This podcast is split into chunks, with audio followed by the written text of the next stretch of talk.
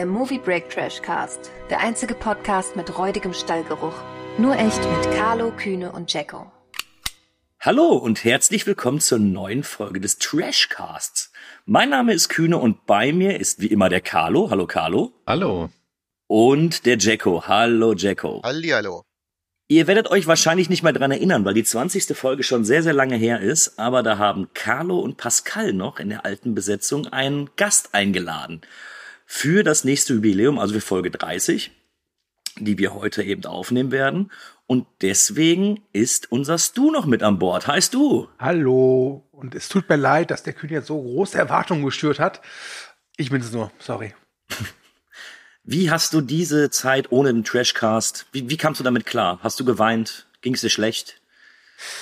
Nun, ähm, nach der Kur und der Therapie ähm, ging es mir deutlich besser. Und jetzt bin ich halt wieder für diese einmalige Chance oder einmalige Chance, einmalige Aufnahme zurückgekommen. Ähm, weil wir in Folge 20, da haben wir Mortal Kombat 1 und 2 besprochen und äh, da haben wir gesagt, in Folge 30 machen wir halt die beiden Street Fighter Filme. Und als Ehrenmann, der ich nun mal bin, habe ich gesagt, okay, ja, da mache ich mit, auch weil ich weiß, dass einer der Trash-Cast-Teilnehmer ein außerordentlich inniges Verhältnis hat zum zweiten Teil. Das Problem ist, du, als ich mir die Filme dann angesehen habe, habe ich festgestellt, wie sehr ich dich hasse. ja. Äh, du und Carlo, ihr habt da etwas aufgebaut, auf was, was jetzt Jack und ich irgendwie ausbaden müssen. Ich glaube, ich sage nicht zu viel vorweg, wenn ich sage, es war nicht schön. Oder mhm. zumindest war nicht alles sehr, sehr schön. Ja. Es ist ein schlimmer Tag und wir reden über schlimme Filme, wie es du schon angesprochen hast. Wir haben heute mitgebracht Street Fighter von 1994 und die indirekte Fortsetzung, die niemand wollte, Reboot. Ich weiß nicht mal, was es ist. Street Fighter 2, die Legende von Shang Li von 2000. Ich würde vorschlagen, wir fangen chronologisch an. Wir sprechen über Street Fighter. After seven months of fighting, the civil war in Shadaloo may have reached the turning point. The capital has just fallen. In December 1994, the forces of freedom will face a power-mad dictator in a struggle for the fate of the world.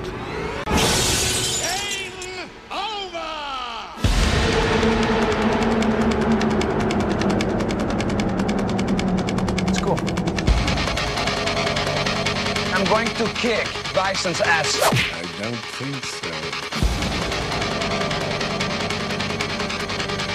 You'll have to do better than that. Okay.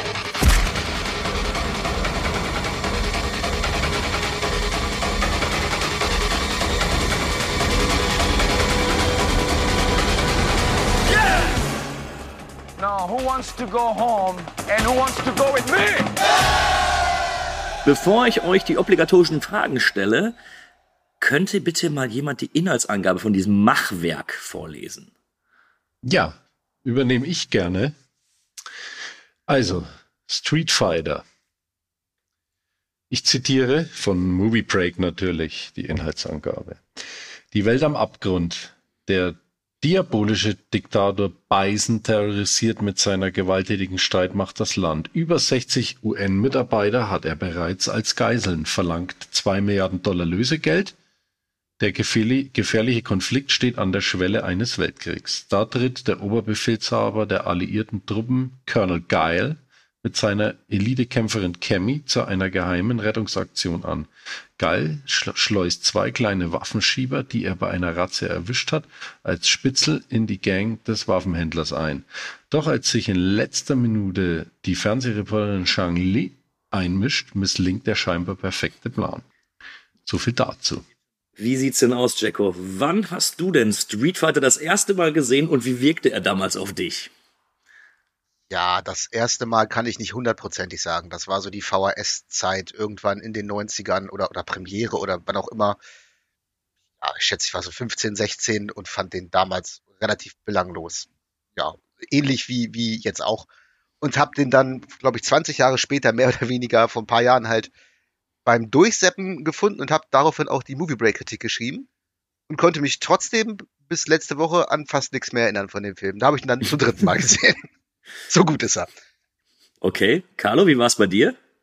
Also ich kann mich erinnern, wie er im Kino startete, wollte ich da unbedingt rein, aber da er eine 16er Freigabe hatte, war mir da der Zutritt in diesem Jahr 1995, der lief ja bei uns 1995, äh, noch verwehrt. Ich habe ihn dann irgendwann mal aus der Videothek ausgeliehen und da das erste Mal gesehen und äh, jetzt tatsächlich äh, für den Podcast das zweite Mal und äh, auf DVD und ich habe die DVD schon seit 2008 im Regal stehen, habe sie jetzt endlich mal ausgepackt. Okay. Ja. Du, wie war es bei dir? Taschentücher raus, jetzt wird's emotional. Äh, Carlo hat ja schon gesagt, dass er eine 16er Freigabe hat. Ähm, ich war damals unglaublich großer Fan der Videospielvorlage. Ich hatte die auf dem Super Nintendo. Ich äh, weiß noch, dass ich zum Kiosk gegangen bin und da in diesen Gaming-Zeitschriften immer so geguckt habe, wie laut, wie lauten diese ganzen verschiedenen Super-Attacken, dass man halt einen Feuerball machen kann und auch bekannt als Hadouken. Und war total äh, stolz darauf, dass ich im Gegensatz zu meiner Freundin, Freundeskreis wusste, wie man Dragon Punch macht. Und dann habe ich halt eben äh, gelesen, hey, es kommt ein Street Fighter Film. Und er kam nicht irgendwann, er kam an meinem Geburtstag in die deutschen Kinos, an meinem zwölften Geburtstag. Und mir war klar, muss ich gucken. Ist geil. Wird der beste Film aller Zeiten. Ne? Adieu, äh, Casablanca und Wo Winde verweht. Ne? Der beste Film aller Zeiten wird Street Fighter sein, weil da spielt ja auch Dr. Van Damme. Und bitte, kann nur großartig werden. Und dann habe ich halt an meinem Geburtstag die Zeitung aufgeschlagen mit den Pro Kinoprogrammen und habe dann gelesen, Street Fighter, die entscheidende Schlacht, FSK 16. Und ich habe geweint an meinem zwölften Geburtstag gegen Street Fighter, weil der ab 16 war. Und habe ihn wirklich erst Jahre später bei irgendeinem Freund auf VHS gesehen. Und da war es mehr so, ja, gut, hätten wir den auch mal gesehen? Ich weiß auch noch, dass mein Kumpel damals auf der PlayStation 1 Street Fighter The Movie The Game hatte.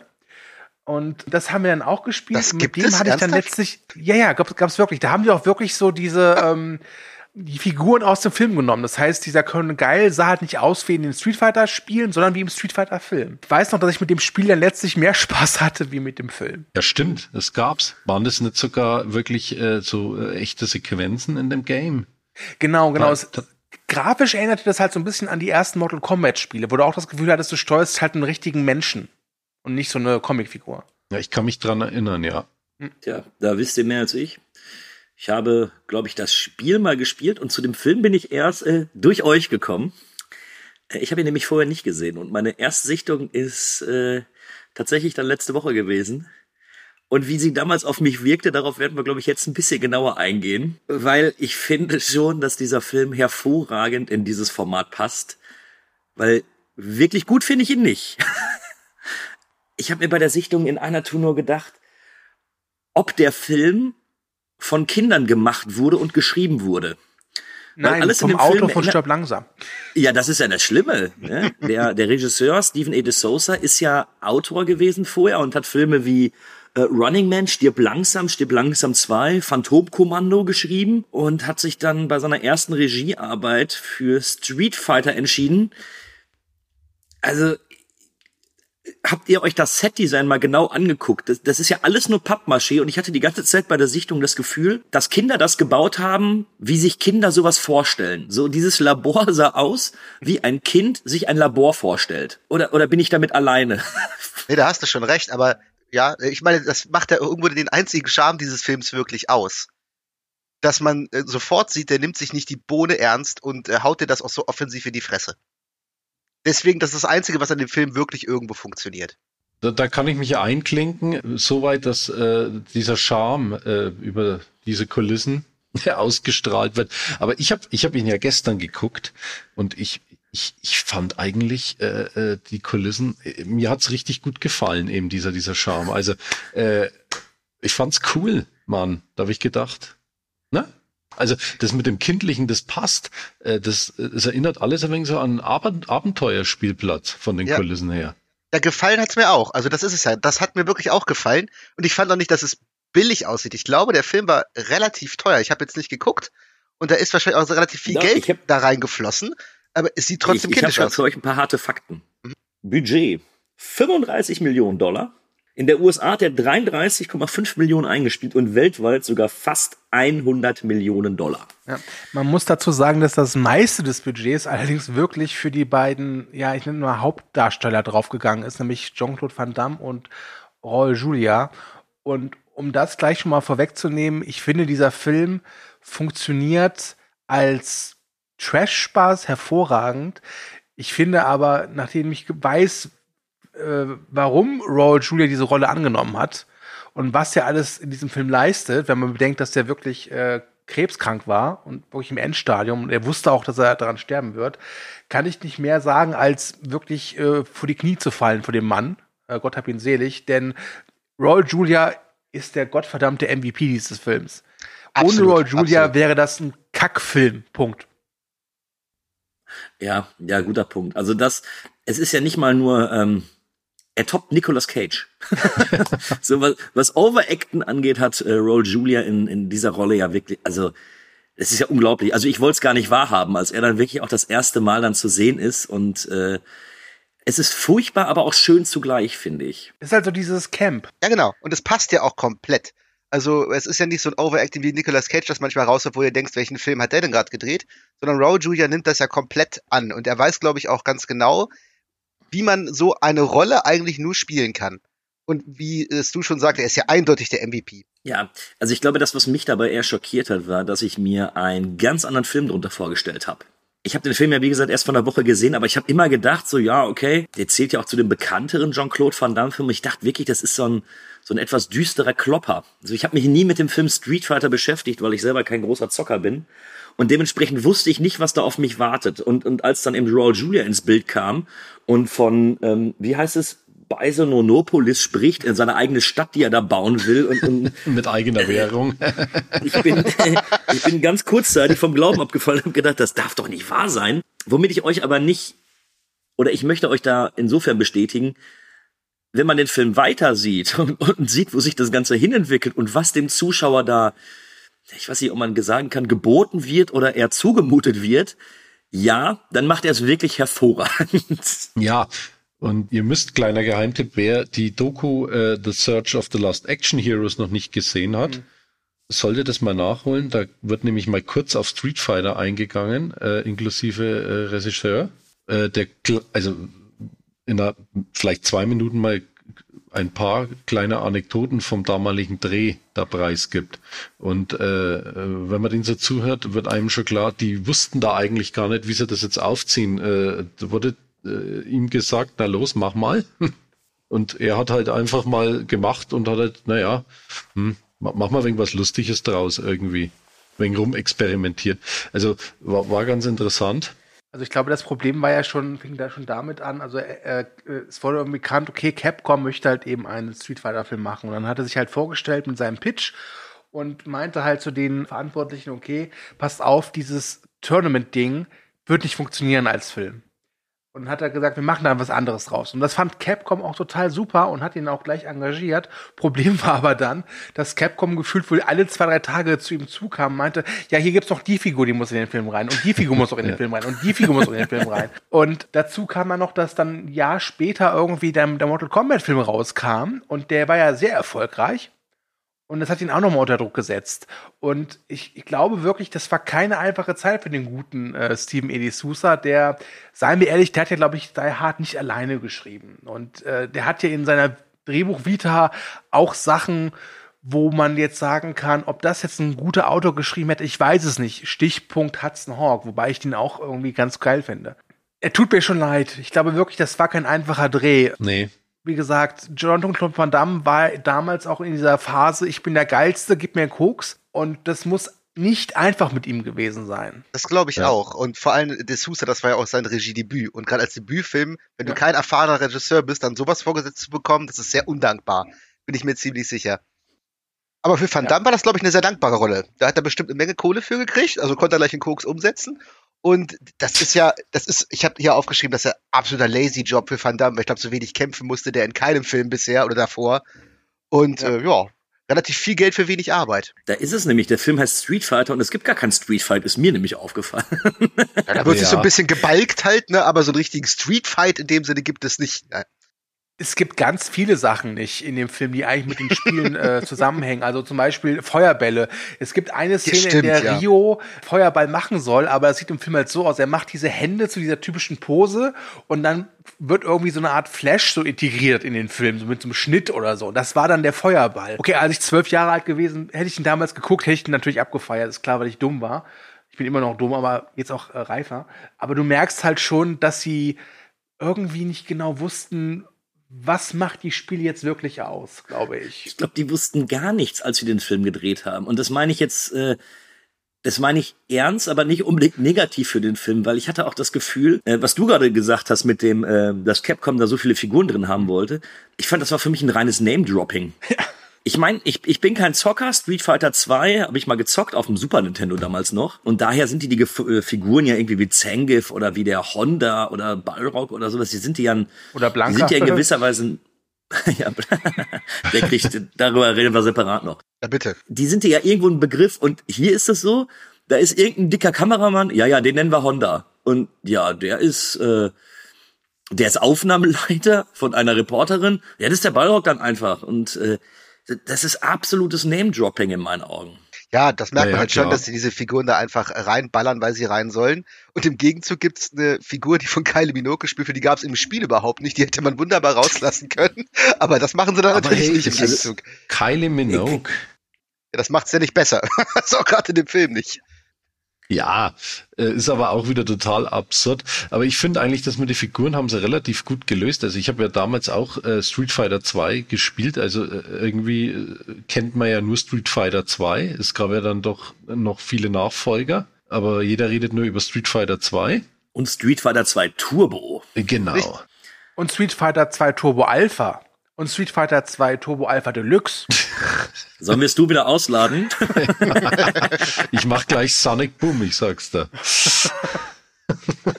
nee, aber äh, ist eigentlich äh, ganz, ganz äh, äh, kreativ gelöst, eigentlich die Figuren da irgendwie so reinzuwursteln, irgendwie, die in den Fernsehwagen zu hocken und ging schon mal schlechter. in meinen Augen ist es irgendwie eine Idee, die in ihrer Scheißigkeit auch wieder irgendwie intelligent ist, ne? Weil wenn man wirklich sagt, hey, wir können dieses Tournament-Game, das, das können wir nicht nachstellen, gut, dann wird eben alles anders gemacht, ne? Ja, finde ich auch im Vergleich zu Mortal Kombat zum Beispiel etwas, also Street Fighter Mandy ist da schon ein wenig anders aufgebaut als jetzt Mortal Kombat.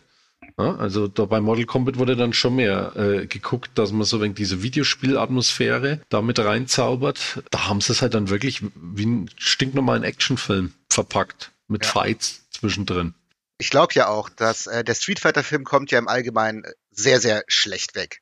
Und der Mortal Kombat Film, der hat schon eher seine Fans, obwohl man ganz objektiv sagen muss, dass der, dass der auch nicht besser ist als Street Fighter. Also mir Der ist gefällt scheiße. mir, ge mir gefällt Street Fighter besser als Mortal Kombat im direkten Mir Vergleich. auch. Aber wahrscheinlich, wenn Mortal Kombat dann doch eher wie das Spiel wirkt oder eher dem Geist der Spiele gerecht wird, sind da Hardcore-Fans eher dabei, denen es weniger um den Film an sich geht, sondern so, oh, das ist ja so wie im Spiel.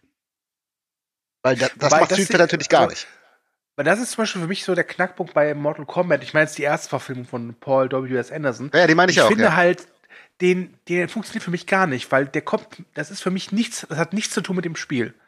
Überhaupt gar nichts. Da finde ich halt wirklich, ist, ähm, ja, Street Fighter die entscheidende Schlacht mehr an den Spielen dran, also dezent mehr an den Spielen dran. Ähm, aber was ich zum Beispiel damals echt total kacke fand, du hast da diese Figuren, die sind Muskelberge, ja. Und dann siehst du halt diesen Film und dann sieht halt dieser Rio oder Ken halt so aus wie, ja, die sind schon ein bisschen durchtrainiert, aber auf auf die andere Straßenseite würde es jetzt nicht gehen, wenn die dir entgegenkommen würden. Ja, dafür hat man ja wenigstens auch richtige Schauspieler gecastet. Man hätte ja auch dann einfach irgendwelche echten Kampfsportler nehmen können. Das sind dann Mhm. zumindest Schauspieler. Sind nicht die besten, aber hier Damien Shepard hat ja zum Beispiel Blood in, Blood out ja mal wirklich auch mal was ordentliches gespielt, ne? Man muss halt auch sagen, dass sie halt auch keine andere Wahl hatten, als diese Art von Schauspieler zu nehmen, weil sie halt eben das meiste Geld für Raul Julia und Van Damme ausgegeben haben. Ne?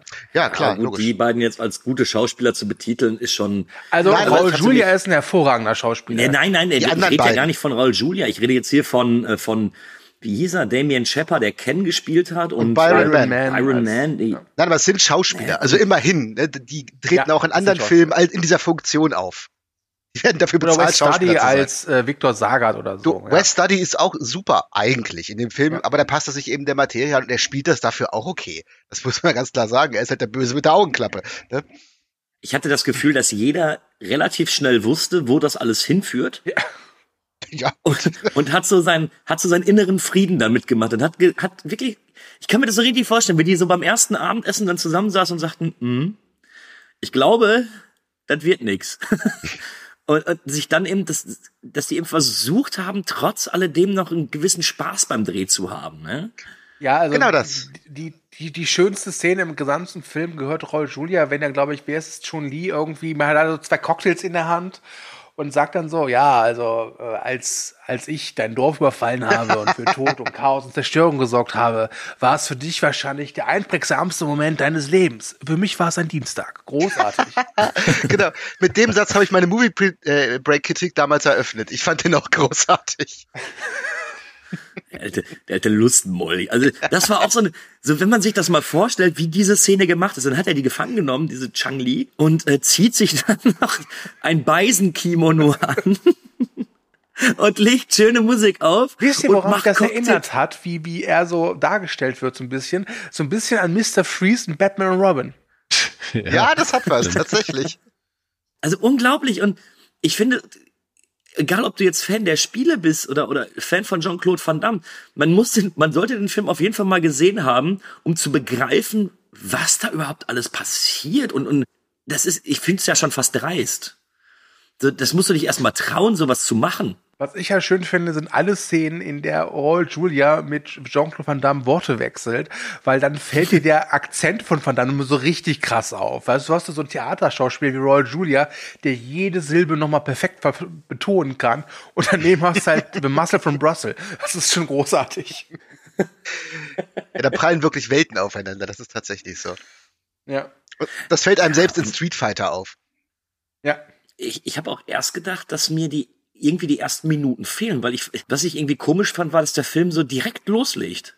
Also es gibt überhaupt keine Einführung oder sonst irgendwas. Da braucht's ja auch nicht. Da ist wieder irgend so ein Superschurke, der erpresst halt wieder die Welt und äh, reicht doch. Also für sowas reicht das doch. Auch das Lösegeld, so, das, das meine ich wie mit Kindern geschrieben. Da hat er dann diese 60 UN-Mitarbeiter und will da irgendwas erpressen. Ja, ich nehme 20 Milliarden. So. Mich erinnert das nicht, als ob das Kinder geschrieben hätten, sondern Dr. Evil von Austin Powers. Der hätte eine Million Dollar nur verlangt und hätte sich gefreut. Nein, aber das Witzige finde ich ja auch generell immer bei solchen Filmen, aber hier ist es mal wieder aufgefallen. Da hast du so einen Typen, der hat seine, seine Privatarmee, sein unterirdisches Labor, der hat alles mögliche. Du denkst, der hat Geld wie Heu, entführt die Geiseln und denkst, was will er jetzt? Die Weltherrschaft, den Mond? Nein, er will noch mehr Geld. Und du denkst, du hast doch bestimmt schon 20 Milliarden. Was kostet der ganze Scheiß?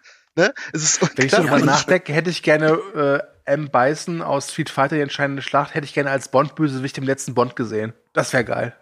Oh ja, oh ja, da hätte der, da hätte der gut reingepasst. Also er wäre auf jeden Fall nicht schlechter als der äh, Schurke in Moonraker.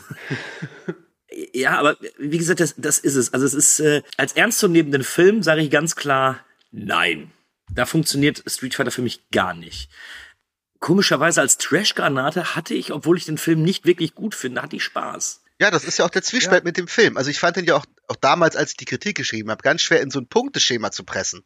Was gibst du dem an Punkten? Gibst du dem jetzt irgendwie sechs Punkte, weil du sagst, oh, ich fand das so ein bisschen lustig? Oder gibst du dem zwei Punkte, weil das natürlich kompletter Scheiß ist irgendwo? Ne? Dann, dann stehst du dir im Zwiespalt, wie kann man denn sowas in eine Skala irgendwie einordnen? Das ist so ein Film, über den spricht man lieber oder schreibt man lieber. Und äh, dann bildet euch selbst euren Eindruck. Weil ich finde den auch total schlecht irgendwo, aber teilweise auch sehr unterhaltsam. Und er ist sich dem ja auch völlig bewusst, was du vorher schon gesagt hast. Da weiß doch jeder genau, wo er da gelandet ist. Und die gehen das aber ganz sportlich an. Also du könntest jetzt auch sagen, ich spiele das jetzt komplett irgendwie ernst runter oder ich tue jetzt mal so, als wäre das jetzt ein geiler Actionfilm, weil ich irgendwie mein Gesicht wahren will. Aber genau sich darauf einzulassen und eben dann mal mit den Wölfen zu heulen, das macht den ja irgendwo auch aus. Also für mich ist es tatsächlich, je älter ich werde, desto mehr sehe ich in dem Film einfach so ein, ein Lobgesang auf die Leidenschaft zum Schauspiel. Weil, wie gesagt, wohl Julia da so ein drin abreißt. Äh, Ja, der ist großartig. Ich habe schon gesagt, der wusste halt damals, okay, ich habe Darmkrebs im Endstadium, ich werde es nicht überleben. Und er hat den Film ja auch nur gemacht, weil seine Kinder Fans davon sind. Also hat er quasi seinen Kindern damit noch einen Gefallen getan oder Oh, das eine Art. Liebeserklärung oder so. Ja, ja, das, das, Hm. das ist echt, echt eine sehr, sehr emotionale, traurige Geschichte, dass er es halt wirklich für seine Kinder getan hat, weil der hat davor halt eben die beiden Adams Family gemacht oder hier der, der Kuss der Spinnenfrau, also war Oh ja, ja da war er ein fantastisch, ja. Charakterdarsteller, ne? Ähm, natürlich haben wir ihn auch in Sachen gesehen wie äh, The Rookie von mit Clint Eastwood, aber Raul Julia ist ein ganz großartiger Schauspieler gewesen, der das nicht nötig gehabt hätte. Und ich kenne ganz viele Schauspieler, Schauspielerinnen, ich glaube, die hätten das nicht gemacht. Die hätten als gesagt, okay, ich weiß, ich gehe drauf, entweder sterbe ich wie, der, äh, wie Kubrick und hinterlasse ganz viele Geheimnisse, oder aber ich versuche noch einen richtigen Oscar-worthy Film zu drehen. Und Roy Julia hat sich gesagt, nee, ich mache das für meine Kinder und die mögen Street Fighter, also bitte. Und das ist schon irgendwie eine ganz famose Liebeserklärung, die in diesem Film drin steckt, finde ich. Okay, das wusste ich nicht und das macht die ganze Sache tatsächlich noch besser. Ja, ganz große Geste auf jeden Fall. Ich muss mit euch über was sprechen. Wir müssen über Effekte sprechen. und ich glaube, euer Lachen, euch ist klar, worauf es hinausläuft. Carlo, du hast die Spiele gespielt, oder? Ja. Berichtige mich, wenn ich falsch liege. Es gibt ja die Figur des Blanka. Ist das ein Echsenwesen? Was so, was so, was so äh, Strom produzieren kann? Nein, nein Irgendwas? eher, eher geht so mehr in die Beast-Schiene. Äh, kannst du vielleicht äh, mit äh, von den X-Men, wie heißt er? Beast, Äh, du nicht sogar Beast? Beast. Oder, oder Beastman von, von Master of the Universe vergleichen. Eher so, so, so mehr Okay. in die Richtung. War- das nicht in Von- den ich kann Spielen? nicht noch. War das nicht in den Spielen, dass der gar keine Ja. richtige Hintergrundgeschichte hatte? Ich glaube, das hieß so, das war so ein Biest aus dem Regenwald oder irgendwie sowas. Genau. Blanca war halt, da, da, da gab es halt so auch natürlich eine Mythologie hinter und äh, aber so eine richtig feste oder fixe Hintergrund-Backstory gab es nicht. Es Ja. war halt einfach ein großes, grünes Riesenvieh mit einer feuerroten Mähne, das die Gegner angesprungen hat und dann gebissen hat. Und wenn du halt Das ganz Strom auf B erzeugen. gedrückt hast, Genau. genau, wenn du ganz auf B gedrückt hast, hat er sich halt so elektrisch aufgeladen, konnte Stromschocks verschießen. Es war halt wirklich ein Biest aus reiner Muskelkraft. Bis dann der So, Film und kam und da war es ein Typ, der Ich war bin, gut ich bin sehr, sehr froh, dass uns äh, der Film jetzt eine Hintergrundgeschichte über Blanca gibt. Denn im Film ist Blanca der beste Freund von Colonel Geile, äh, Ge- Geile, äh, von Colonel, von Van Damme, der von Bison gefangen wird und Bison möchte den Übermenschen, glaube ich, machen. Das- Das kommt ja auch noch, der möchte ja nicht nur 20 Milliarden und der möchte die Weltherrschaft und hat fast den dritten Weltkrieg ja auch aufbeschworen, obwohl er nur 40 Mann in seiner Armee hat, aber nun gut, lass ich dahingestellt. Er macht ja noch den Übermenschen. Und wir sehen den halben Film über, wie der Carlos Blanca in der Zelle ist und wie er, wie er Qualen ausgesetzt wird und wie später noch äh, irgendwelche DNA, DNA-verändernde Mittel, wo übrigens auch auf diesem Beutel einfach DNA-verändernde Mittel draufsteht. Deswegen, das ist wie ein Kind sich eben ein Die Labor waren äh, vorstellt. grün und blau und äh, orange. Aber ganz ehrlich, nachher vergreifst, nachher vergreifst du dich noch im Supermarkt und nimmst irgendwie Waschpads oder sowas mit. Da ist doch gut, dass draufsteht. Ja, ich, ich bin auch froh. Und dann, dann, dann sehen wir Blanca. Erzähl uns was zu dem Muskelberg Blanca. Ja, genau. Der Muskelberg Blanca ist ein Typ, den haben sie halt grün angemalt. Und sie haben noch nicht mal irgendwie drauf geachtet, dass es vielleicht mal, was weiß ich, ein Bodybuilder ist oder irgendjemand, der Kampfsport macht. Nee, das ist halt ein Christian Kühne, der Mann, den man grün angemalt hat. der sich in einer Kammer äh, Gewaltvideos reinzieht und dann bei äh, 49 Prozent äh, ist und dann kriegt er wieder auf die Fest, auf seine Hirnfestplatte schöne Bildchen äh, projiziert, damit er das Gute nicht vergisst. Erinnert so ein bisschen an den Anfang von 28 Days Later, oder? Das könnte auch ich sein. Ich gucke mir auch die ganze Zeit gewaltvolle Sachen an. Ich habe ich hab folgendes Problem mit dieser Figur. Habt ihr die ganz alte Hulk-Serie gesehen? Warte, ich würde sie nicht als Figur bezeichnen. Okay. Ich habe ein Problem mit dieser Gestalt. Gestalt. etwas. Habt ihr die alte Serie Der unglaubliche Hulk gesehen? Ja. Natürlich, natürlich. Daran musste ich denken, aber das war, wie, wie sagt die Jugend heute, das war Hulk auf Wish bestellt. Was? So, so, liebe Zuhörer, jetzt wisst ihr das. Ich bin noch total, wie heißt Du das, bist Vogue? voll sass, du Cringe-Papst. Ich bin noch voll Street. So, so. Oh, Kacke, ich bin zu alt für sowas, ganz ehrlich. ich kannte eben diese Figur, und ich fand Blanca eigentlich immer ganz cool, wer da rumgesprungen ist und die Leute angesprungen ist und weil ich mir den so vorgestellt habe, ja geil, die machen Blanca und dann hat er bestimmt fette Krallen und, und kann da irgendwie, kann so Strom erzeugen und, und geht jetzt richtig los und dann hast du da, äh, ja, so einen Lauch, der, der grün ist. Ein Lauch, ja. Lauch ist ja auch grün. Passt schon. Ja. Aber Ähm, schön, äh, schön finde ich, wo du es gerade erwähnt hast, habe ich fast vergessen, wie Blanca ja entstanden ist. Da ist ja Jean-Claude dann selber schuld, dass sein bester Freund da verheizt wird. Weil das ist ja ganz am Anfang, da, wo wo er zugeschaltet ist zu Beißen, irgendwie über Video. Und äh, als das Video eigentlich schon vorbei ist, ruft er noch so, Carlos, mein Freund, oder so, halte durch. Und dann guckt Beißen und nimmt sich so die Hundemarke von dem Typ und sieht, da steht Carlos, und weiß, ah, das ist der beste Freund von Jean-Claude. Den machen wir zu Blanca. das ist so richtig, oh, du Arsch, ne? Großartig. Du Ficker. Tja, wie würde äh, Blanca in einer Neuverfilmung von Street Fighter aussehen? Wahrscheinlich computeranimiert, nehme ich mal an.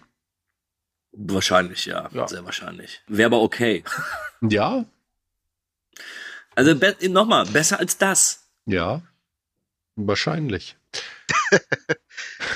Ja, man hätte, man hätte wirklich einen passenderen Darsteller nehmen können und den grün anmalen. Dann wären wir, glaube ich, hier auch alle relativ zufrieden. Wir- Wir hatten vorhin kurz im Vorgespräch drüber gesprochen und ich werde die Frage jetzt nochmal stellen. Vielleicht ist irgendwem jetzt in dieser Zeit das eingefallen. Das Schöne ist ja, oder was heißt das Schöne? Wir bekommen Blanca vorgesetzt und ich glaube, er bringt einen in dem Labor um, bis sich dann herausstellt, ach nee, der ist doch eigentlich ganz gut und der ist plötzlich einfach weg. Der, der ist weg. Der Film geht weder auf irgendwas ein, was da jetzt mit dem passiert ist, ob er, ob er stirbt, ob er freikommt oder sonst was. Die lassen den einfach links liegen, als ob die festgestellt haben, oh, der sieht gar nicht so geil aus. Lass uns ihn mal lieber aus dem Storyboard Ich hatte rausschneiden. irgendwie gerade die Idee, vielleicht ist er, aber sie haben keinen Greenscreen benutzt, oder? Sonst, sonst hätte man gleich sagen können, okay, sie haben es bei der Effektbearbeitung verschlammt. Ich glaube schlicht Ja, und ergreifend, die haben den vergessen. Also, weil mir ging es auch so, mir ging es genauso. Ich habe mich hinterher gefragt, wo war denn eigentlich Blanca irgendwann? Und ich glaube auch in diesem ganzen Chaos, was da am Ende abgeht, dass auch die Drehbuchautoren oder der Regisseur schlicht und ergreifend den vergessen haben. Das kann ich mir sogar sehr gut vorstellen. Oder er wurde für eine mögliche Fortsetzung äh, irgendwo aufgehoben. Ja, ja, das Dafür wäre auch noch. ja die After-Credit-Scene für die mögliche. Fortsetzung. Das stimmt. ja, Da gibt es eine, ja. Da gab's eine? ja. Nicht zu Ende geguckt. Ja, was heißt nicht zu Ende geguckt? Ich habe das Finale tatsächlich, oder ich sag mal so die letzten zehn Minuten, äh, nochmal zurückspulen müssen. Weil ich die ganze Zeit das Gefühl habe, bei diesem, bei diesem Wahnsinn, der dir da geboten wird, dass ich, dass ich die Hälfte verpasst haben muss, weil ich das nicht mehr verstanden habe. weil plötzlich kann äh, Bison fliegen und dann kämpfen die und dann sind manche Charaktere eben einfach weg und Ja. Das meine ich ja, dieses, dieses Finale ist so drunter und drüber und so chaotisch, da blickt man wirklich auch überhaupt nicht mehr lang. Aber was mir jetzt gerade auch dazu einfällt, eine schöne Sache, ich habe den äh, Film hier auch irgendwann abends geguckt, ich war allein zu Hause und äh, mein Sohn hat halt äh, schon geschlafen, der ist sieben. Und genau in dieser Szene, wo diese Kammer hochfährt, diese Kammer, wo ursprünglich Blanca drin war und dann wollte Beißen den ja auf die Geiseln loslassen. Und da war Blanca ja schon draußen und Jean-Claude versteckt sich halt in dieser Kapsel. Und die fährt hoch, die Kapsel geht auf und Jean-Claude kommt mit seinem Martial Arts Kick da angerauscht zum Start des Endfights quasi. Und genau in dem Moment kommt mein Sohn aus seinem Zimmer ins Wohnzimmer, ist halt wach geworden, guckt zum Fernseher, sieht das und sagt mit seinen sieben Jahren, was geht denn da ab? Das fand ich sogar, das passt aus. Sehr gut. Ähm, ja, es geht ja auch noch weiter, dass dann irgendwie die Bösen, dieser Zangief, der den ganzen Film über scheinbar böse ist, plötzlich ist der gut und hilft. Und äh, also äh, äh, ich bin überfordert gewesen. Also es war wirklich pure Überforderung, was da, was mir da im Finale vorgesetzt worden ist. In, ich weiß nicht, ob ich das gut oder schlecht finde, wirklich nicht. Ich habe es vor drei Tagen geguckt und ich kann mich an nichts mehr aus dem Finale erinnern. Nur so also Einzelsachen. Ich weiß noch, dass der Film endet mit dieser total peinlichen äh, Szene, wo alle Figuren, also die Guten nochmal posieren in ihren typischen Street Fighter Posen.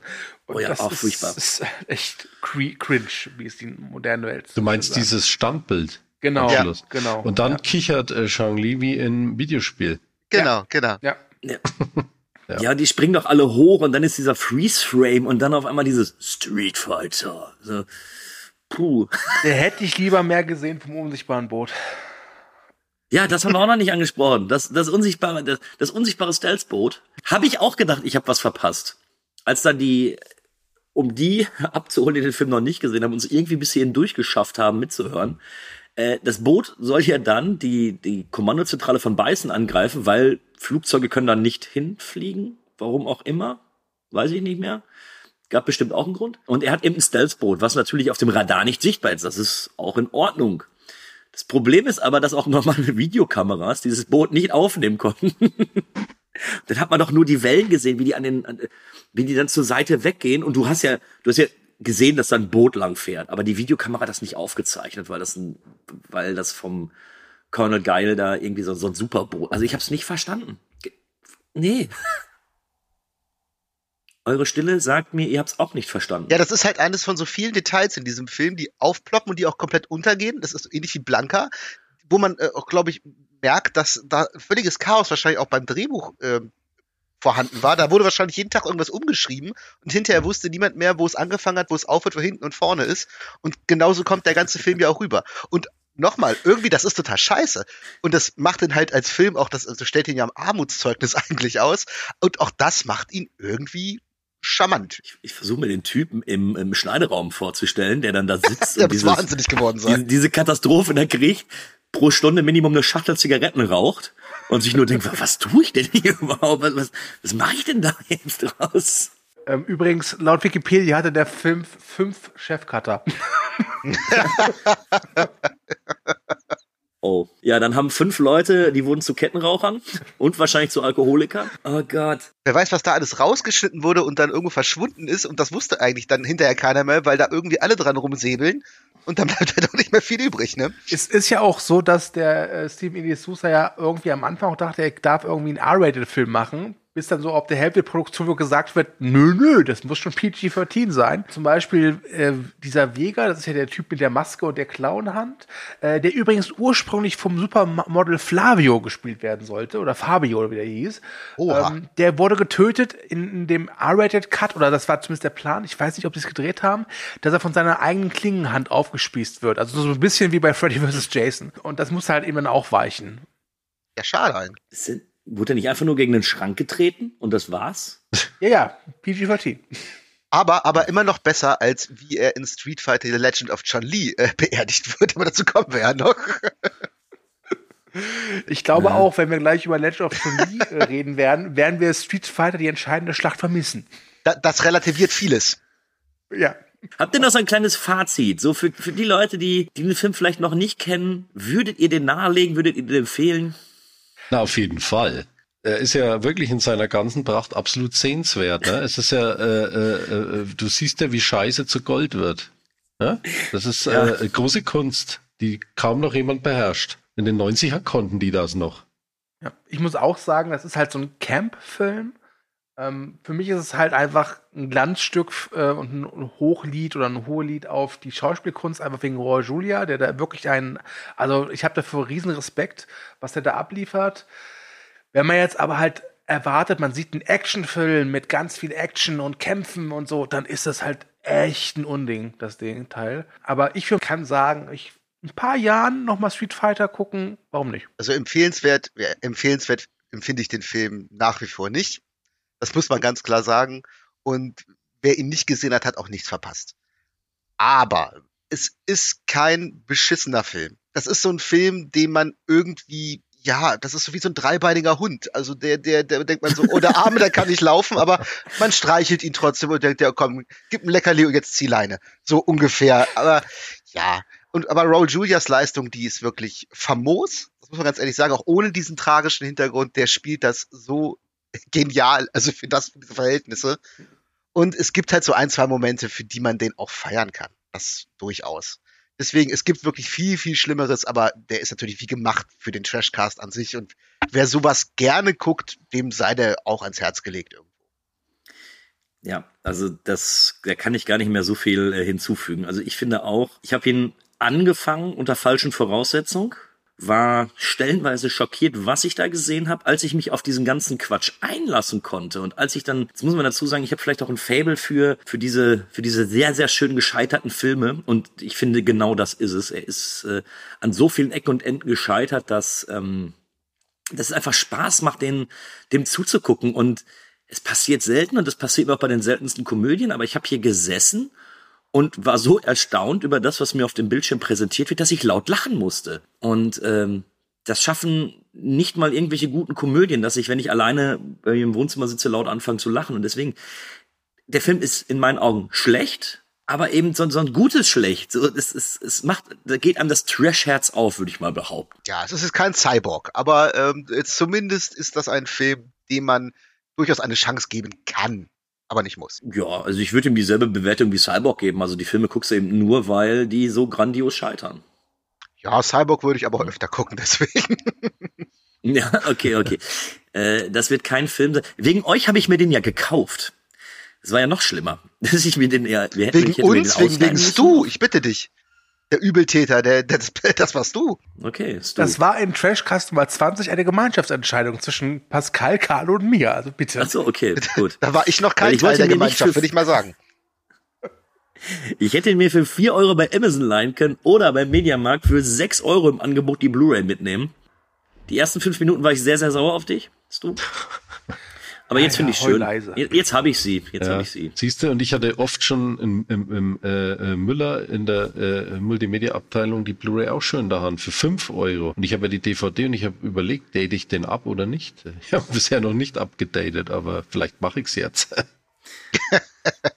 Wir haben jetzt lange drum rumgeredet und vielleicht war das, vielleicht haben wir auch schon zu viele Worte über Street Fighter die entscheidende Schlacht verwendet, weil wir etwas aus dem Weg gehen wollen. Weil der zweite Film, den wir heute besprechen, puh, da sagst es gibt was. nämlich, ich, ich weiß nicht, ist es tatsächlich eine Fortsetzung, ist es ein Reboot, ist es was, ich weiß nicht, was es ist, aber es gibt leider Gottes einen Film mit dem Namen Street Fighter, The Legend of Chang-Li. Im Leben sind wir von Schönheit und von Schrecken umgeben. Das eine darf nicht die Oberhand über das andere gewinnen. Um sich beides zu eigen zu machen, braucht man die Stärke eines Kriegers, die List eines Raubtiers und die Weisheit eines Meisters. Und wenn man diese Eigenschaften in sich vereint, muss man sich entscheiden, wofür man kämpft. In dieser Auseinandersetzung kämpfen einige um Macht. Einige für uns.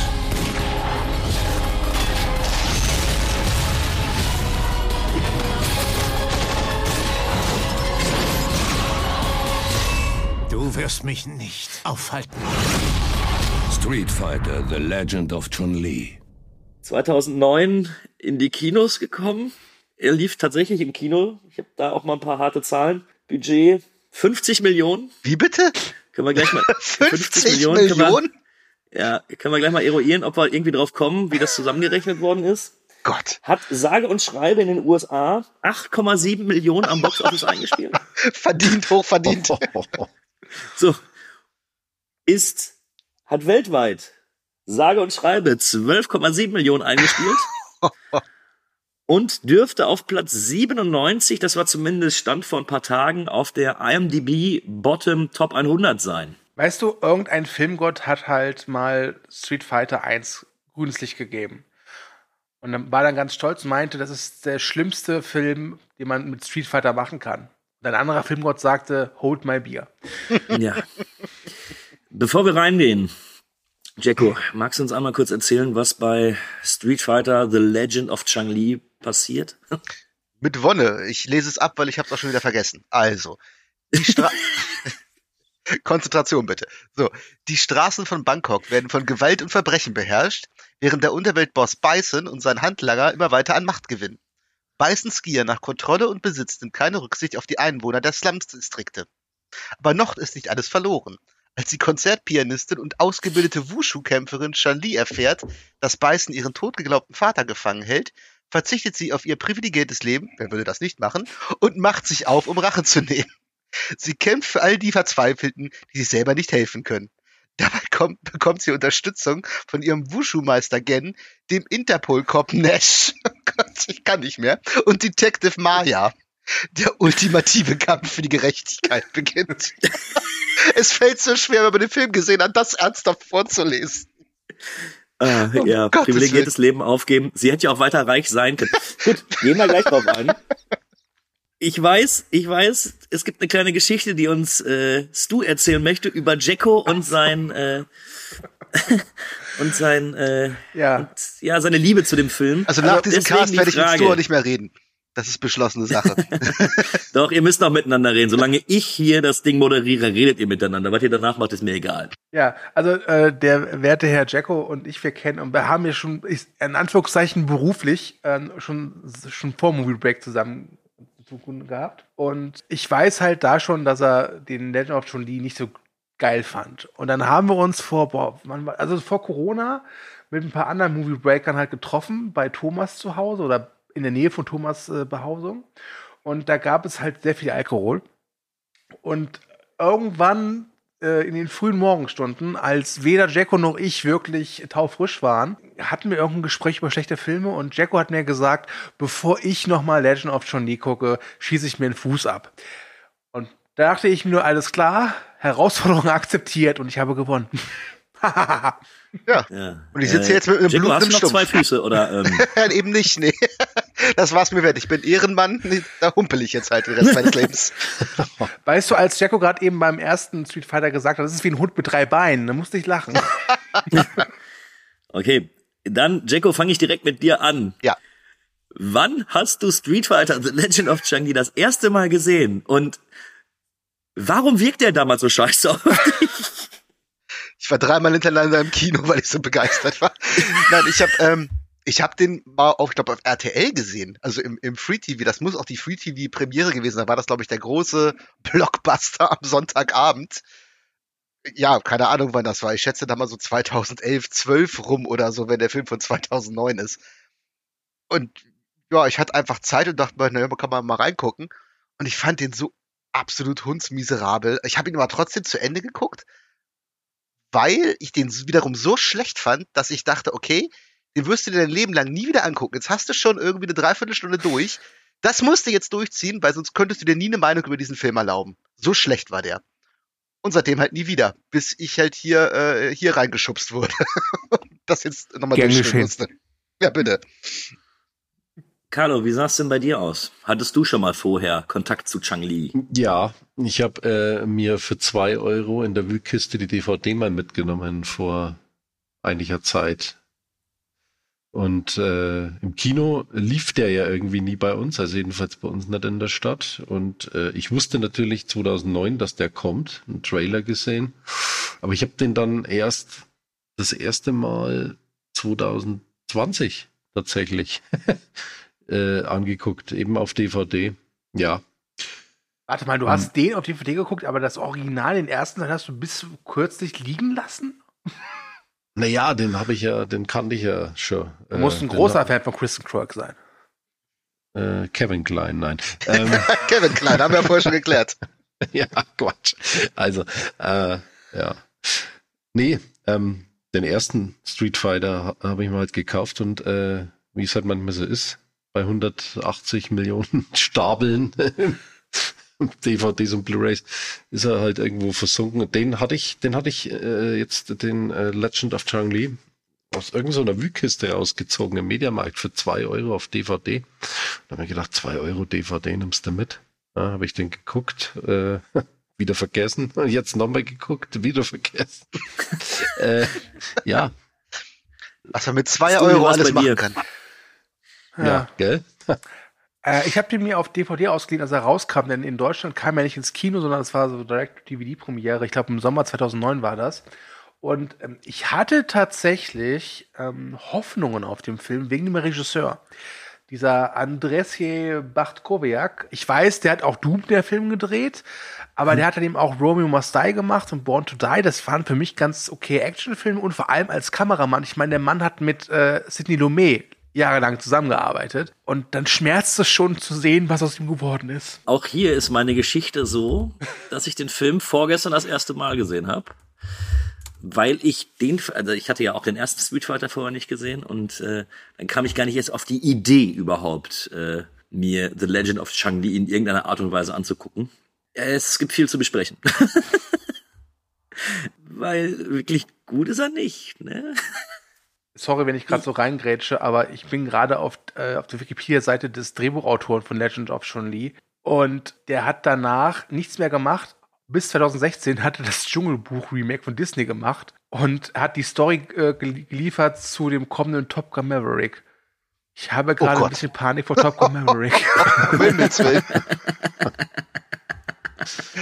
um Himmels Willen. Also, okay, wenn wir gerade über das Drehbuch sprechen. Ich finde nicht, dass das Drehbuch das größte Problem an diesem Film ist. Doch, finde ich schon. Ich finde, das Drehbuch ist furchtbar. Also wirklich furchtbar. Du kannst natürlich sagen, die Darsteller sind auch scheiße, aber die Ja. müssen halt da teilweise Sachen aufsagen. Es gibt wirklich Szenen, die ungefähr so ablaufen. Ja, mein Vater war ein erfolgreicher Geschäftsmann. Ich hörte, dein Vater ist ein erfolgreicher Geschäftsmann. Nein, er war ein erfolgreicher Geschäftsmann. Ach, er ist tot. Ja, selbst der Tod macht keinen Halt vor erfolgreichen Geschäftsmännern. Und so läuft das in einer Tour.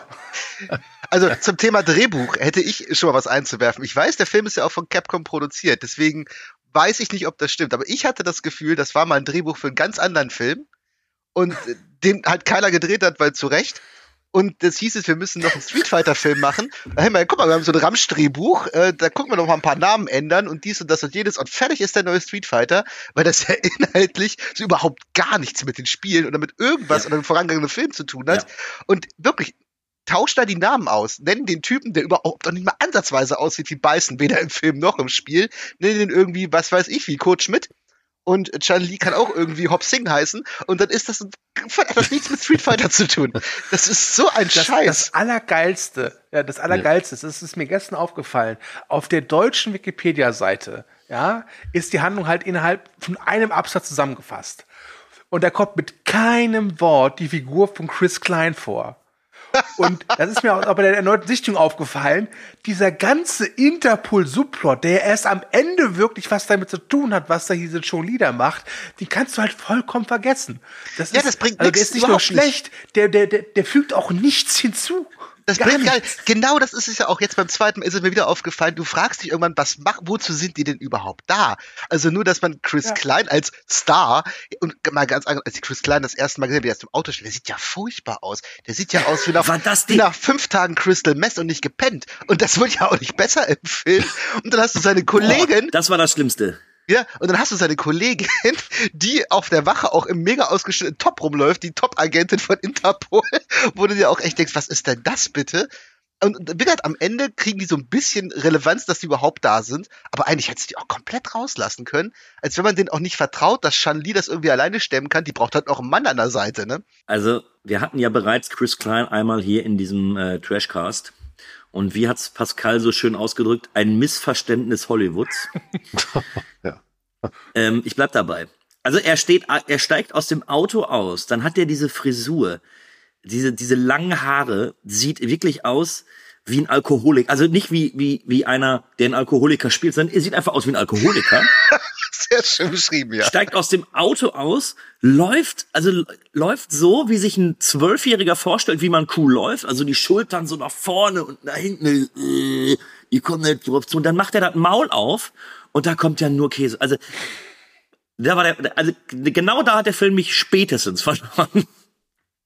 Ich hasse Chris Klein. Ja, was mir auch wieder aufgefallen ist, das hat nichts mit Chris Klein zu tun, aber Kristen Kroik, die kennt man ja aus äh, Smallville, dieser Superman-Prequel-Serie, ist halt schon Lee. Und der kaufe ich halt das nicht ab, dass sie schon Lee ist, also dass sie irgendwie kämpfen kann. Es alleine dieses, dieses so, sie, sie kommt aus einer total reichen Familie und will halt irgendwie den Mord ihre, an ihrer Familie und ihrem Vater rächen und es wird immer so gesagt, so, ja, sie hat alles hinter sich gelassen. Ja, aber sie kann ja einmal wieder zurück. Es hält sie ja nichts auf. Ja, vor, vor allem, das macht warum? sie ja zum Schluss auch. Ja. Vor allem, warum hat sie das alles hinter sich gelassen? Ist es denn schwieriger, Ja. mit ganz viel Geld und Möglichkeiten im Rücken das aufzuklären, als wenn man so als Ja, Straßenmädchen durch Bangkok läuft, weil es so eine Schriftrolle gesagt hat? Ne? Das ist auch super. Kriegst du eine alte, vergammelte Schriftrolle von irgendeinem Fremden anonym zugeschickt, die sagt, lass mal alles liegen, komm mal her nach Bangkok. Weißt du, weißt, so gehen normalerweise ganz andere Geschichten los. Ich die habe Pornos gesehen, die ja- hatten eine bessere Handlung, ganz ehrlich. Und die macht das ja dann Ja, auch. die Schriftrolle hat gesagt, geh mal bitte aus deinem Heim weg und vermiete es via Airbnb und mach mal irgendwas anderes in drei Wochen lang. Das ist so schwachsinnig. Genau. Bin ich eigentlich der Einzige, dass ich finde, dass sie als, äh, als Obdachlose immer noch heiß aussah? Ja. Ja, sie sah gut aus. Hast du da echt drauf geachtet? Du, ich habe ähm, ich hab vieles versucht. Das Problem ist, wenn du das moderieren sollst und ich habe nach fünf Minuten vergessen, was vor fünf Minuten gewesen ist. Ich finde diesen Film so so gleichgültig. Der ist so. Ich, Ja. Warum gibt's den? So, der ist einfach. Ich musste mir Notizen machen und da ist mir das wirklich aufgefallen, dass ich sagen konnte: Oh, Du hast nach, obwohl die scheinbar schon drei Wochen auf der Straße ist, sieht sie ziemlich gut aus. du hast nach positiven Aspekten gesucht, Ausschau Ja, gehalten. Ja, ja. ja. Naja, Also- gut, ja, Kirsten Kreuk äh, schaut durchaus gut aus, ja. Ich muss auch sagen, äh, dass dieser Street Fighter Film von den drei Street Fighter Filmen, die ich gesehen habe, es gibt hier noch so ein äh, Anime, äh, die Szene hat, die mir am meisten im Gedächtnis geblieben ist, weil sie so so unpassend wirkt, so tonal nicht von nicht das also das ist so wie so ein Fremdkörper, nämlich wenn dieser Beißen ähm, da wo erzählt wird, wo er herkommt und der einfach mal irgendwie seine Frau umbringt auf eine also man sieht das meiste davon nicht, aber trotz allem, wie es beschrieben wird, schon auf eine sehr brutale Art und Weise. Und das passte für mich irgendwie gar nicht so richtig in die Handlung rein. Vor allem, weil es auch scheißegal ist im Prinzip, wo dieser Typ herkommt. Das ist witzig, das habe ich vergessen bis gerade eben, aber jetzt fällt mir das wieder ein, dass er alle seine guten Seiten der Seele an sein ungeborenes Kind weitergibt, damit er nur noch böse ist. So, hä? Das ist ja sowieso der Ja, absolute Oberhammer. In diesen, letzten, in diesen letzten Minuten fährt der Film ja auch so einen Mumpitz auf, der dann wiederum aber auch nicht lustig ist, wo du dann einfach nur denkst, was ist das denn jetzt für ein Rotz? Sagenhaft. Also ganz ehrlich, in einen Film, in, in dem der langhaarige Typ für den Black Eyed Peas als Martial Arts Master gelten soll. Nee, danke. Ja, das ist ja auch so ein Ding. Kämpfen, wie du schon meintest, du nimmst ja nicht ab, dass sie als Figur nicht kämpfen kann. In dem Film kann ja auch niemand kämpfen. Also bei, beim ersten Street Fighter gab es ja, ja, mehr oder weniger auch Kampfszenen. So, die waren dann halt comicartig doof, aber konntest du auch nicht ernst nehmen. Aber hier, diese Kampfszenen sind so hundsmiserabel. Die sind, und das ist ja das Komische, wenn man weiß, dass der Bad Kowiak irgendwie vorher Kameramann war, die sind so miserabel geschnitten, so miserabel gefilmt. Die dauern alle maximal 50 Sekunden oder so. Äh, sind dann auch so Sachen, wo dann irgendwelche Leute an Drähten hin und her geschleudert, also was unglaublich beschissen aussieht. Und was ich ja vorhin meinte mit dem Vega, dass der ja im ersten Street Fighter so einen unspektakulären Tod hat. Hier wird der ja eigentlich eingeführt als der ultimative Killer. Da gibt's ja am Anfang, da schnetzelt der irgendwie die ganzen äh, äh, Gangster-Kollegen von dem Beißen nieder. Alleine. Irgendwie 20 Mann, die wahrscheinlich alle in ihrem Leben schon mal mindestens 10 Leute umgebracht haben. Und dann Ich muss dich kommt's- an der Stelle ganz kurz unterbrechen. Behalt bitte deine Gedanken. Wir müssen den Zuhörern, die den Film nicht gesehen haben, sagen, das sieht man nicht. Das, Das sieht hört man man, nicht, das ja stimmt. nur. Das stimmt, aber wir wissen, So, er hat man es man könnte getan. ja jetzt meinen, dass es da einen Schauwert gibt, aber den gibt's nicht. Da hast du vollkommen recht, das verkacken sie auch noch, ja. Aber wir wissen, er hat jetzt da irgendwie 20 hochrangige Gangsterbosse, Massenmörder, wie auch immer, alle alleine platt gemacht. Und dann kommt es dazu, dass endlich auch er auf Chan Li trifft. Und auch dieser Kampf dauert eine halbe Minute und das ist dann mit so einem Bauerntrick, sie tritt ihn irgendwie um und dann ist er am Boden und wimmert rum. Das war's. Der Killer ist tot. Was für ein Scheiß. Wozu baust du den denn so auf? Also bei allen Kampfszenen mit Sean Lee habe ich mir mal gedacht, so, warum nimmt man nicht einfach Jackie Chan aus City Hunter? Das hätte wesentlich besser funktioniert, wirklich. Ja, äh, ich sag mal so, der hat ja versucht, irgendwie in meinen Augen so ein bisschen die, die Action aus Romeo Must Die nachzumachen. Also da gibt's ja dann auch irgendwelche, irgendwelche Kicks und sowas, die ja im, im normalen, mit normaler Physik ja überhaupt nicht möglich sind. Ja, aber du hattest halt bei Romeo Must Die Jet Li, ein Ja. Könner seines Fachs. Und hier hast du halt Ich war auch noch nicht Croy. fertig. Ich wollte ja auch nichts Positives sagen. Ach so. Ich finde das nämlich so schlimm, dass dieses, dass dieses gekünstelte, ähm, ich war mir bei einer Szene relativ sicher, dass du gesehen hast, dass die an Drähten hing. So wie die sich da gedreht hat. Irgendwie Ja, bei der, natürlich. wenn sie das erste Mal in diesem Hinterhof da. Genau, wo sie diese Gang da fertig macht, ja. Ja. Ja, wa- oh, was ein Käse. Ja, und Ja, also die sagst, Action ist äh, äh, wirklich hundsmiserabel. Aber wie schon jetzt hier alle Beteiligten ge gesagt haben, äh, ist eigentlich verwundernswert, wenn man überlegt, äh, äh, was, was der Mann eigentlich so gedreht hat, ne? mit Romeo Must Die und Exit Wounds hat er, Die. glaube ich, auch gemacht. hm? Also ich, ich sag mal so, der war in seiner Regiekarriere, hat er sich jetzt nicht, äh, ja, ist er nicht bekannt geworden dadurch, dass seine Filme richtig gut waren, aber es waren Minimum solide Genreware, bis halt der erste Doom-Film kam. Mhm.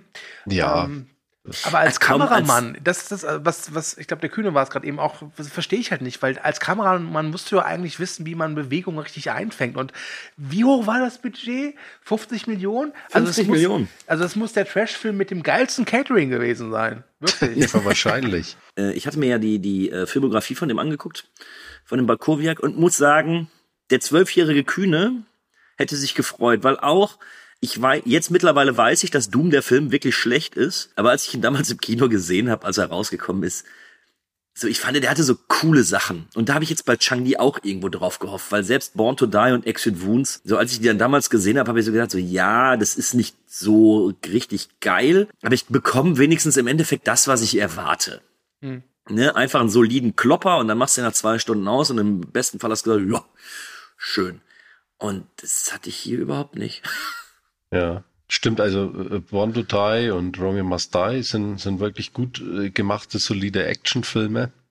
Äh, zu einer Zeit, wo diese Action ja eigentlich schon gar nicht mehr so in war, ne? weil die ja doch noch irgendwo ein wenig an, an das 90er, äh, 80er Jahre Action-Kino erinnern. Aber dann kommt The Legend of Shang-Li.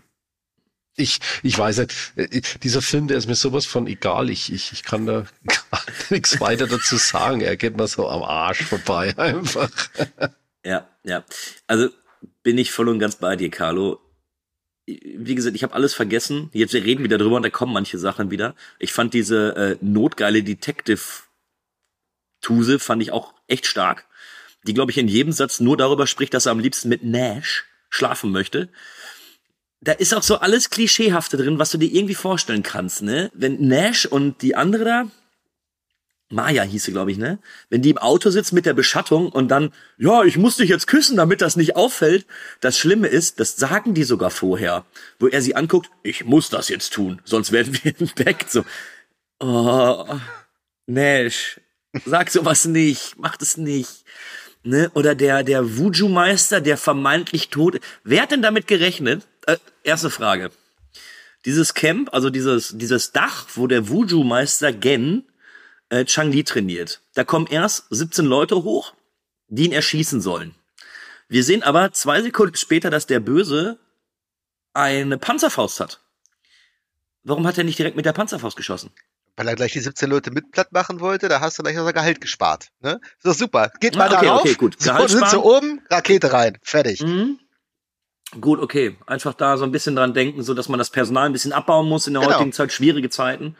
Ähm, aber wer hat denn jetzt wirklich nicht damit, also wer hat denn geglaubt, dass der tot ist? Das war ja so schlecht gemacht. So, zu keiner Sekunde habe ich da gedacht, ja, der ist, der kommt bestimmt nicht nochmal wieder. Ja, aber Also äh, da, da ist jedes Klischee drin und äh, es ist armselig. Aber das sind ja auch so Gedanken, die machst du dir bei dem Film auch irgendwo gar nicht mehr. Und ich glaube, da hat sich auch während des Drehs niemand drüber Gedanken gemacht. Da, da gibt es so eine eigentlich völlig belanglose Szene, die mir, wo ich gedacht habe, was ist denn da los? Da, das ist sie irgendwie, Chang-Li ist in irgendeinem Club und, und kämpft mit so einer, mit so einer anderen äh, Uschi da auf dem Klo. Wisst ihr, was ich meine? Und dann kommen halt Ja, ja. zwei von diesen Bad Guys und äh, dringen quasi in dieses Klo ein, also in, in Ja. und dann Schnitt und irgendwie kommt sie dann durch eine andere Tür wieder raus und die Szene ist vorbei. Äh, wa- was war da los? Gab es da eine Hintertür auf dem Klo oder äh, wo sind diese Typen hin? Es ist, es ist äh, überhaupt keine Erklärung für diese Szene. Das ist mir auch, das ist mir auch eingefallen. Die war auf einmal raus. Ja, wa- was ist da passiert? Haben die das weggeschnitten und vergessen wieder reinzufügen? Ich weiß es nicht. Und das spricht auch dafür, wie egal, glaube ich, jedem dieser Film ist. Da achtet kein Mensch mehr drauf. Ja, trifft's, trifft's, glaube ich. Ja. Wa- Was ich noch irgendwie bemerkenswert fand, ist auch dieses Ende. Wie gesagt, da gibt's ja diese, diese, diesen famosen Twist, dass er ja, äh, der, der Beißen eine Tochter hat, auf die er bei deren Geburt all sein Rest Gutes übertragen hat, damit er der ultimative Bad Guy sein kann. Die große Überraschung ist ja, dass die weiße Rose, von der immer gesprochen wird, die im Hafen ankommt, das ist ja dann seine jetzt fast erwachsene Tochter, die scheinbar irgendwie so einen russischen Background hat, weil er spricht, glaube ich, Russisch mit ihr und die er dann jetzt doch irgendwie nach Hause haben will. Und man muss sagen, er ist ja zu der eigentlich nett. Also, ne, die scheint, äh, die scheint ihm ja wirklich am Herzen zu liegen. Und letzten Endes äh, tötet ja Chang Li dann Beißen vor den Augen seiner Tochter, der er nie was Böses getan hat, wo man denkt, yo, das ist jetzt aber mal, das, das ist echt heldenhaft, so Papa zu Tode zu kloppen vor den Augen dieser Tochter, die zum ersten Mal sieht und denkt, ach, mein Papa ist ja wunderbar, und dann kommt so eine komische Frau und tritt ihn tot. So macht man das. Das ist ausgleichende Gerechtigkeit, ne? Immerhin war es am Ende nicht so der Plot-Twist, dass äh, Chun-Li seine Tochter ist. Damit habe ich noch gerechnet. Ja, damit habe Ja. ich mich auch irgendwie gerechnet. Da war ich, ich war fast positiv überrascht, dass es dem nicht so ist. Wenn das etwas Positives ist, was du dem Film mit, ähm, wenn du das mit rausnimmst, das ist schon. Ja, es tut mir leid, aber wir, wir leben in einer Zeit hier Corona, Verschwörungstheorien und so ganze Scheiße. Ich finde, man muss aber mal positive Sachen ansprechen. Deswegen, ich war positiv überrascht, dass das nicht so war in dem Film. So. Hattet ihr auch das Gefühl, ähm, dass in dem Film, dass es, so, dass es so stümperhaft war, weil ich nicht glaube, dass überhaupt irgendwer annähernd so kämpfen konnte. Die, die Schnitte, die waren so gesetzt, dass immer, wenn du den gesamten Körper siehst, du siehst dann irgendwie die Hände, die Beine, aber nie, dass irgendeiner der Schauspieler irgendwas davon macht. Ja, das habe ich ja vorhin schon gesagt. Der Film hat gar keine echten Kampfszenen, weil auch niemand kämpfen kann. Also nicht mehr dieses gefakte, sag ich mal, äh, Schauspielkämpfen. Das gibt es ja in dem Film gar nicht. Das ist alles verschnitten, verdreht und ist dann irgendwie auch nach, nach einer Minute vorbei.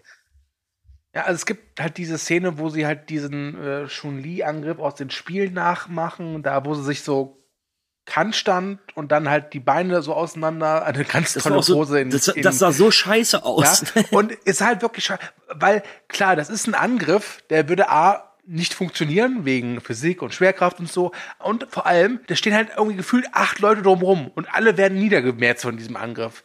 Duck dich doch einfach und hau einmal zu. Fertig. Carlo ist so verdächtig still. Ich glaube, der hat schon abgeschaltet. Ist eingeschlafen. Ja. ja. Carlo ist der, ist der Nash dieser Podcast-Ausgabe. Der wartet bis zum Schluss und dann kommt alles zusammen. Wie schon gesagt, zu dem Film äh, fällt mir nichts mehr ein. Also, ich bin, ich bin erstaunt. Ich bin zwar, glaube ich, erst seit acht oder neun Episoden dabei, aber dich sprachlos zu erleben, ist, äh, ist, äh, ist was Neues. Ja, immer mal was Neues. Aber äh, auch das kommt vor. Aber unsere Programme werden ja in Zukunft auch wieder besser und anders. Ja, ja. Ich bin dafür in Folge 40 bespricht man die beiden Tekken-Filme.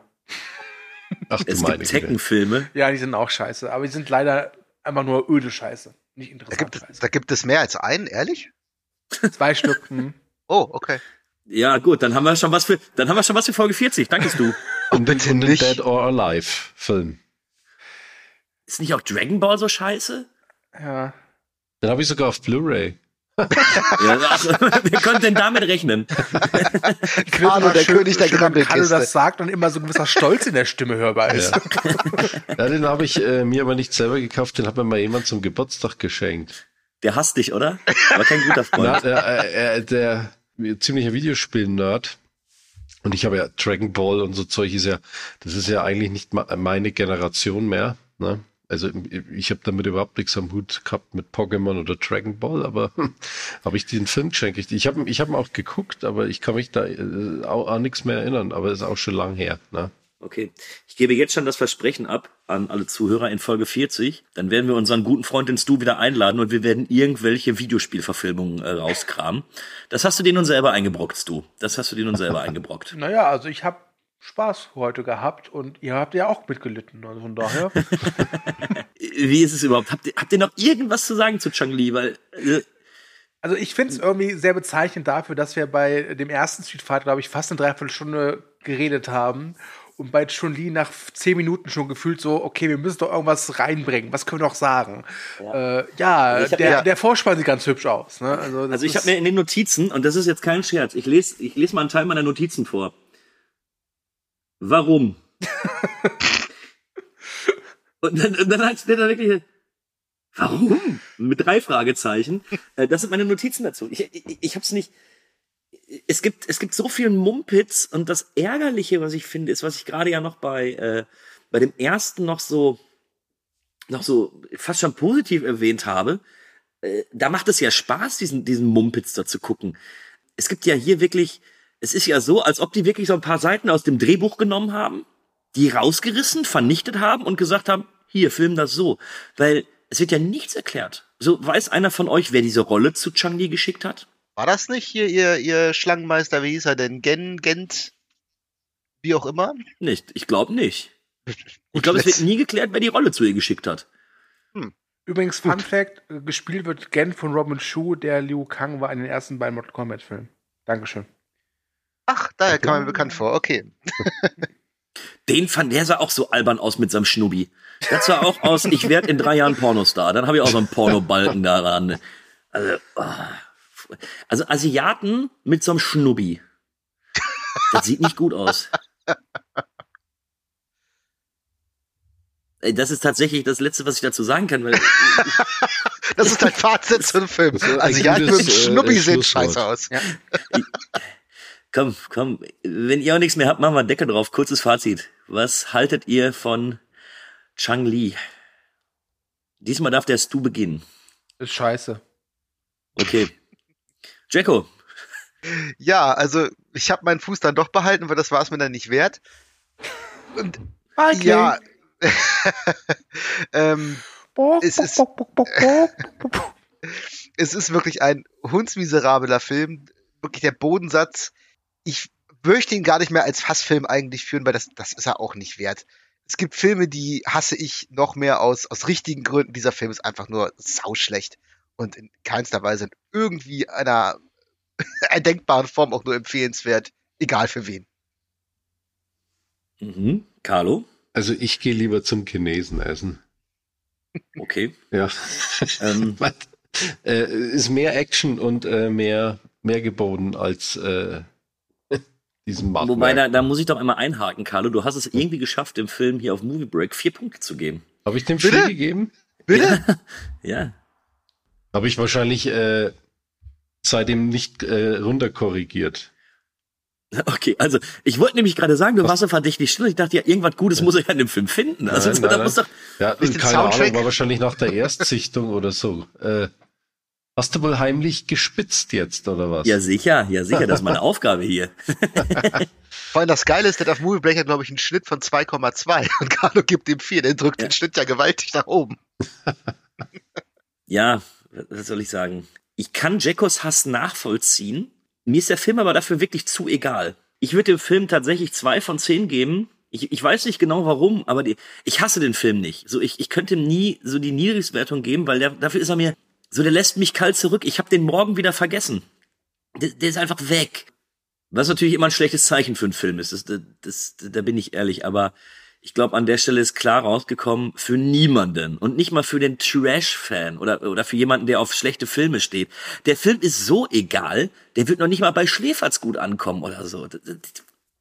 Ah, Ich weiß nicht, warum es den Film gibt. Und ich werde es wahrscheinlich nie verstehen oder auch, dass mir irgendeiner diese Frage beantworten kann. Aber nichtsdestotrotz, es war mir eine Ehre, mit euch darüber zu quatschen, weil gerade der zweite ist ein Film, wo das drüber reden viel, viel mehr Spaß macht, als ihn sich anzugucken. Ich würde nicht so weit gehen wie Jacko und sagen, ich würde mir den Fuß absägen, wenn ich den Film noch mal gucken müsste, aber der wird Schießen. erst so schießen. Und davon bin ich ja jetzt auch weg. Wie gesagt, ich würde ihn sogar nicht Ja, mehr, als, als Hassfilm deklarieren, obwohl er bei Movie Break die Tiefstwertung bekommen hat. Aber Hassfilme sind dann doch inzwischen andere Filme. Ich werde ihn auf jeden Fall nicht noch mal gucken. Worauf ich mich aber freue, ist das nächste Gespräch mit euch. Dann leider wieder ohne Stu, aber du bist natürlich gerne wieder zu Ausgabe 40 dann eingeladen. Jo, sehr gerne. Okay, ihr habt's jetzt gehört. Stu hat zugestimmt. Und für den Thekencast kann man mal sagen, dass Carlo eines Tages auch nochmal hinkommen kann, weil äh, Jacko hatten wir schon bei Dogma. Oh ja, das stimmt. Das stimmt. Ja, Beim Tegencast. ja sicher. Na dann. Ich komme natürlich auch mit zu Movie Virgins hier, äh, ne? Ja, wir haben ja noch kein, wir haben ja noch keinen Film Wir gefunden, Klassiker den du noch finden, nicht gesehen den wir beide nicht gesehen haben. Nein, nein, den Ja. nur du nicht gesehen hast. Ja, denn nur ich. Gibt's auch schon welche, ne? Da, da werden wir auf jeden Fall weiterkommen. Also, Ja. für die Zuhörer, es wird noch sehr, sehr viel neues Material geben. Wir sind wieder da nach fast zwei Monaten Pause. Es war viel zu lang ohne euch. Ich freue mich, dass wir jetzt wieder loslegen. Über die nächsten Filme können wir noch nichts sagen, weil wir uns noch nicht entschieden haben. Stu, möchtest du den Leuten sagen, wo die uns hören können oder ist dir das egal? Im Internet könnt ihr den Trashcast von Movie Break hören oder ihr geht einfach so direkt auf Movie Break und geht dort auf Specials und wählt dann im, in diesem Reitermenü äh, Podcast aus oder aber ihr guckt einfach bei Spotify oder ihr googelt einfach Trashcast Movie Break und Movie Break findet ihr außerdem noch bei Instagram, Facebook, Twitter und der Kirchenbibel in eurer Lieblingskirche. Lasst uns ein Like da, denn wir haben es verdient. Was mir jetzt aufgefallen ist, man kann auf Spotify Podcasts bewerten. Äh, wenn ihr uns mögt, lasst uns doch mal eine Bewertung da. Wir würden uns sehr freuen. Wenn ihr uns nicht mögt, Boah, wenn ihr uns nicht mögt, dann, dann bitte bewertet uns bitte nicht gut. Das würde uns voll abkotzen. Furchtbar. ja, das wäre schade. Guckt Nein, euch lasst uns Legend mal Charlie Bewertung- an. Ja. Lasst uns mal eine Bewertung da, wir würden uns freuen. Ich bedanke mich bei allen fürs Zuhören und dann gebe ich die letzten Worte weiter an Carlo, dann an Jacko und unser Gast Stu darf dann den Podcast beenden. Es war mir eine Freude und wir hören uns beim nächsten Mal.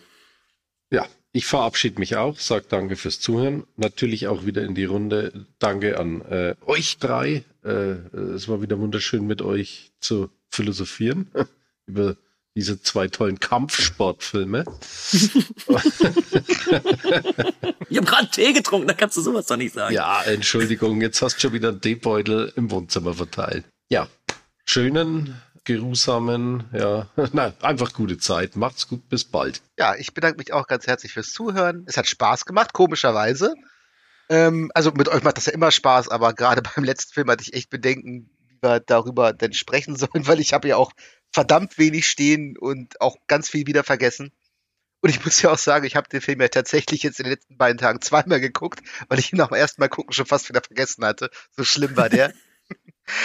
Aber ich denke, der nächste Caster, der wird auf jeden Fall etwas reichhaltiger. Also wir haben ja zwei Kandidaten und ich denke, da gibt es dann auch noch mehr zu sagen zu. Ja, dann ich das Schlusslicht. Äh, es war schön, mal wieder hier zu Gast zu sein beim Trashcast, wo ich ja früher Mitglied war. Hab jetzt wieder gesehen, sie brauchen mich nicht, sie sind alleine groß geworden und stehen auf eigenen Füßen. Ähm, das macht mich sehr froh, aber auch ein bisschen traurig. Ähm, ich ziehe weiter. Wir hören uns in diesem Format wahrscheinlich dann in Ausgabe 40, also vermutlich im Winter diesen Jahres. Und ich sage Tschüss und guckt euch bessere Filme an als The Legend of Chun-Li. Ciao.